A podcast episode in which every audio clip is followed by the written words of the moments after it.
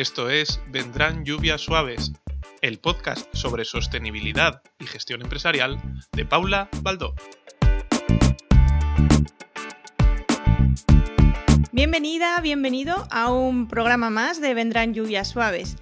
Hoy, como te comentaba en el programa anterior, tengo invitada. Ya sabéis que últimamente me van más las invitadas que, invitados, la verdad, aunque pretendo cambiarlo en breve. Y hoy eh, me acompaña Cristina Fernández. Buenos días, buenos, bueno, buenos días para nosotras ahora, Cristina, cuando nos escuchen a saber.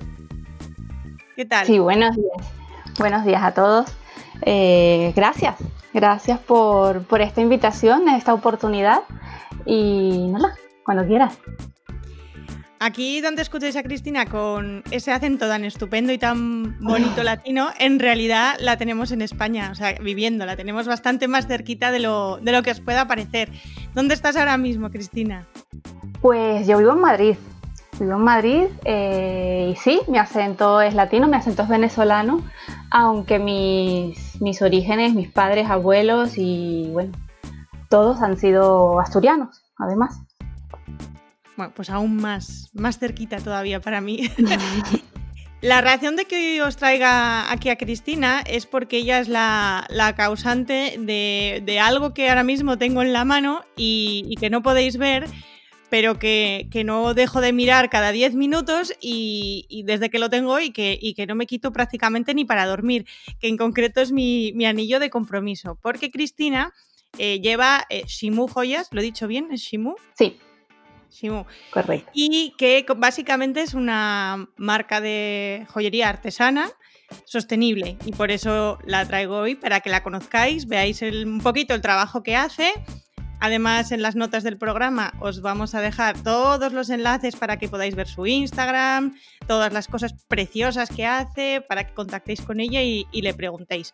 Pero antes de que os pongamos a, ver esos Instagrams, vamos a hablar con ella y que nos cuente un poquito. Lo primero, lo primero, ¿cómo nació Simu Joyas? Pues yo creo que es un poco mm, buscando siempre lo que, lo que realmente amamos hacer, ¿no? Yo estudié una diplomatura en turismo, luego me hice un máster en diseño gráfico y sí, estuve 20 años en el mundo corporativo, pero trabajaba por trabajar, ¿sabes? Esa sensación de que lo estás haciendo pero no te llena. Y a la vez, pues me empecé a formar, eh, hice muchas cosas. Primero hice bombones, cursos de, de velas, de jabones, de muchas cosas, pero manual. Y de repente un día dije, ay, voy a hacer un curso de joyería pero un curso de estos express de un fin de semana porque, jolín, todo me queda grande. Tengo unas muñecas muy delgaditas, unos dedos muy delgaditos y cada vez que iba a comprar algo pues me quedaba gigante. Y dije, voy a hacer un curso para hacérmelo yo para mí. Y así comencé, empecé con un fin de semana y llevo casi 10 años. 10 años sin parar, sí, sí una de las características y la razón por la que estás aquí es lo que decía antes, que, lo que haces es joyería sostenible. Y de hecho, mm, voy a describir un poco el anillo que llevo, ya que la gente no solo nos puede escuchar, no nos puede ver, ¿vale? Pero en concreto yo tengo un anillo que es un, cristal de mar básicamente, que luego nos va a explicar Cristina qué es exactamente ese cristal de mar, y luego es un anillo de, de plata, de plata reciclada. Entonces, ¿De qué va un poquito la joyería sostenible y cómo hemos llegado a, cosas tan, tan bonitas? Porque realmente es precioso el anillo como la que tengo yo hoy. Bueno, pues a ver, eh, yo comencé con la joyería sostenible de una manera casi casual, ¿vale? Eh, yendo los, los, veranos o a los puentes al pueblo de mi madre, que es un puerto de mar en Asturias, eh, pues siempre recogíamos en el muelle los cristales con mis hijos, recogiendo, y como yo hacía cuando era pequeña, que iba de vacaciones. Y, y, al final ellos, un día, la niña, que ahora mismo tiene siete años, me dice, mamá, estos son los tesoros de las sirenas. Y eso a mí me dio como una emoción, porque era lo que yo decía cuando era pequeña. Y dije, jolín, pero es que con esto podemos hacer muchas cosas. Además que aprovechábamos a limpiar un poco eh, pues la playa o el muelle cuando estábamos por allí, pues nos llevábamos un montón de bolsas de, plásticos, de basura y de tal. Pero los cristales siempre iban aparte. Los cristales, sí, los cristales siempre se quedaban en un bote de cristal, eh, allí eh, en casa, arrinconados, que al final dije, es que tenemos que hacer algo con esto. Porque es bonito, es una lección que el mismo medio ambiente nos está enseñando, que el mismo mar nos enseña, porque el mar nos lo está reciclando. ¿Vale? Porque son botellas que antiguamente, hace unos años, pues había los vertederos que se echaban directamente las botellas al mar y quedaban allí por décadas, dando golpes y erosionándose con las olas, con las rocas. Y, al final el mar nos devuelve pedacitos erosionados, mates, con unos colores espectaculares. Dije, esto tenemos que usarlo de alguna manera. Y por allí eh, comencé a incorporar los cristales a, a las joyas. Y ya hace, eso fue hace unos 5 años. Y hace 3 años dije, pues tenemos que darle una vuelta de tuerca todavía más a esto. Porque, como, dije antes, yo vengo de Venezuela, un país que está siendo sometido a, un, a una deforestación brutal para la extracción del oro. Y dije, no puede ser. O sea, no puede ser que yo esté usando unos metales que no sé de dónde vienen y que posiblemente vengan de allí Claro, es muy difícil, ¿verdad? Saber de dónde, de dónde provienen muchas veces los materiales y, los, las materias primas que necesitamos para trabajar, ¿no? La trazabilidad sí, es complicada. Es muy complicada en este, en este medio. Entonces dije, pues mira, la única manera que yo pueda estar segura de, dónde vienen los metales que yo estoy usando es de pues comprárselo directamente a... Hay unas empresas eh, que se llaman recuperadoras de materiales, los de metales. ¿Vale? Ellos, se lo compran a los chatarreros, ¿vale?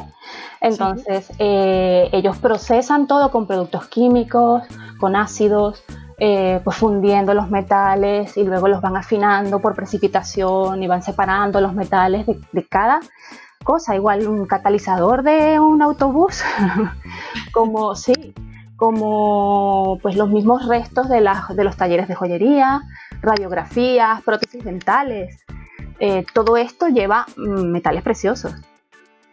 Claro, de hecho en, tecnología se utilizan muchísimos metales. En todos los móviles viejos que tenemos ahí en el cajón de los móviles viejos, que todo el mundo tiene uno, pues ahí hay, ahí hay auténticas cantidades bastante interesantes, ¿verdad? De muchos materiales. Así es. Pues hay empresas que le compran estos, estos artículos a los chatarreros que son los que los recogen en los vertederos o en las basuras, y, las procesan y vuelven a afinar el metal, porque el metal puede ser eh, afinado, afinarlo es volverlo a convertir, pues si es oro, en oro 24 quilates, tal cual sale de la mina, o en plata de mil milésimas, que es tal cual sale de la mina también. Entonces ellos por unos procesos químicos los convierten en metal puro, con lo cual yo sé, ese metal seguramente en algún momento fue un metal que se extrajo y que hizo daño al medio ambiente. Pero no tenemos por qué seguir usando metal nuevo. Cuando hay millones de toneladas en el mundo para usar. Esto es uno de los ejemplos que hace, hace poco en uno de los programas de los últimos hablaba ¿no? de modelos de negocio enfocados a economía circular. O sea, en realidad, mm, Cristina, lo que hace y lo que estás haciendo es economía circular pura y dura. Que, luego la gente no es consciente de que se puede hacer economía circular de muchas maneras. Y, en tu caso es lo que estás haciendo y además, como dices, a, a partir de una preocupación interna, ¿no? Previa de mm, no quiero destrozar más lo que de dónde vengo o mis orígenes, ¿no? Así es. Así es. Y un poquito, ¿qué tipo de, bueno, aparte de, yo que estoy aquí, ¿qué tipo de clientes sueles tener? ¿Qué, ¿Qué respuestas suelen tener la gente cuando ve ese modelo de negocio que tienes enfocado a, sostenibilidad? ¿Cómo, ¿Cómo lo ven? Pues mira, ha habido un cambio, sinceramente. Al principio eh, nadie entendía que era esto de joyería ética o joyería sostenible. Nadie lo entendía. Tú le decías a las personas, pues mira, es que en las minas se usan niños, eh, contaminan el medio ambiente, hay desplazamiento de las, de las comunidades autóctonas y les estaba un poco igual, también, la verdad. Eh, pero en los últimos, yo creo que un par de años, ha habido un cambio, un poquito más de conciencia, sobre todo en las generaciones jóvenes, eh, que sí están aceptando esto y de hecho le, es el valor añadido a la joya, porque a lo mejor se acercan a ti o te preguntan porque les llamó la atención la joya porque les gustó. Pero ya cuando les cuentas que, que, ese cristal que ven allí no es, un, no es una esmeralda, sino es un trozo de botella de cerveza Heineken o es una, un trozo de botella de sidra, eh, pues se le ponen los ojos como platos y dicen, no puede ser. Sí, y además la plata es una plata que es reciclada y ta, ta, ta, ta. Y bueno, eso al principio eh, hubo personas que, que, me tiraban las joyas a la mesa y me decían esto, como diciendo qué horror, qué asco. Madre mía. Sí, pero, pero ha cambiado. Ha cambiado, el público está un poco más abierto, es más consciente y, y ya te digo, las generaciones más jóvenes son los, son los que están como liderando esto. Bueno, voy a considerarme generación joven. Qué bien, qué bien. qué alegría me acabas de dar. Que conste que yo ya os, lo aprovecho y lo comento cuando, cuando la gente ve, ve el anillo mío y, me pregunta y tal. Eh, normalmente cuando ven, la, cuando ven el cristal, sí que es verdad que me pasa, ¿eh? que, que mucha gente ha dicho que es un, un zafiro, una turquesa, un agua marina, o sea, bueno, van diciendo así todas las piedras azules de tono azul verdoso que se les ocurren y, después de decirme varias, y digo, no, no, no, si es un, es un cristal, es un cristal de botella de Coca-Cola, además, en mi caso. Sí. Y, la gente sí, sí que es verdad que se les abre los ojos como platos y luego siempre evidentemente me llega el comentario de, bueno, la verdad es que te pega mucho, ¿no? Porque claro, evidentemente a mí, como todo lo de la sostenibilidad, como lo llevo ya por bandera, pues, pues enseguida, enseguida encaja, ¿no? Pero sí que es verdad que, les gusta mucho. Además, mm, por lo que he estado viendo hace poquito en, tu Instagram, eh, no solo compras a, esos, esos, personas que refinan los metales y que vienen de chatarrero, sino que también a veces aprovechas eh, joyería vieja de familiar, ¿no? Que, que ya no se usa, que, que, la tienes ahí almacenando polvo en algún cajón o en algún joyero que no vas a ponerte nunca más. Así es. Eh, sobre todo em, para las parejas que se casan, eh, las típicas alianzas que, que, normalmente cuestan un ojo de la cara. Yo le digo, pero a ver, tienes oro familiar que no estás usando, los pendientes típicos que perdemos todos, que te queda uno nada más. o la pulserita que ya no te vale, o la que se rompió la cadena y es insalvable, o los pendientes de la abuela que están destrozados y, que vale más fundirlo y volver a hacer otro que, o, que, son de un estilo que o son de un estilo que no te vas a poner nunca, ¿no? Porque lo que se ponía mi abuela, yo desde luego eh, no pega conmigo para nada. Pues así es, entonces les ofrezco la, posibilidad de, de, pues tráeme eso hacemos las alianzas con ese oro y lo que sobre, pues te hago otra cosa o te doy lo que sobre, por supuestísimo, porque eso no, no forma parte de, mi... no es mío, vamos. Entonces, pues ha, ha, sido un éxito. Realmente las parejas que lo, lo hacen dicen, Jolín, qué increíble que puedo tener aquí no solamente el valor del recuerdo de ese día especial, de ese compromiso para con mi pareja y tal, sino que además tengo aquí a mi abuela, a mi madre, ¿sabes? Es, un recuerdo muy bonito. Sí, precioso. Y luego también he visto, y, un poco de mi anillo también está ahí, eh, eso que además no he conseguido entender muy bien cómo funciona, todo hay que decirlo. También eh, fundes, eh, en mi caso es en plata, pues Mm, cosas de naturaleza, tipo hojitas, palitos. Sí, sí, los materiales orgánicos, al final el proceso de fundición, que yo sí lo tengo que llevar a un fundidor, porque eso sí no lo hago yo, tú colocas, por ejemplo, ese palito o esa hojita, le colocas un palito de cera, ¿vale? Para que vaya a un árbol de cera. Ese árbol de cera es cubierto, que tiene más piezas de cera o más piezas orgánicas con palitos de cera que se unen como a un árbol, ¿vale? Y, eso luego se llenan de yeso eh, para quedar allí los, agujeros, ¿vale? Y se mete el metal a presión o fundido y, lo que es la materia orgánica desaparece y queda en su lugar la plata o el oro o el platino o lo que el metal que hayas eh, inyectado en la máquina. Ahí queda con el mismo aspecto, la misma, prácticamente la misma rugosidad, ¿verdad? Tal cual. Sobre todo en los palitos que he visto, así los trocitos de madera, se nota especialmente, ¿no? Esa rugosidad de la madera o de, o de la piecita. Claro, mientras más eh, rugoso o más gordito sea mm, eh, el, palito o la hoja o tal, o más grande, se nota mucho más. Así es.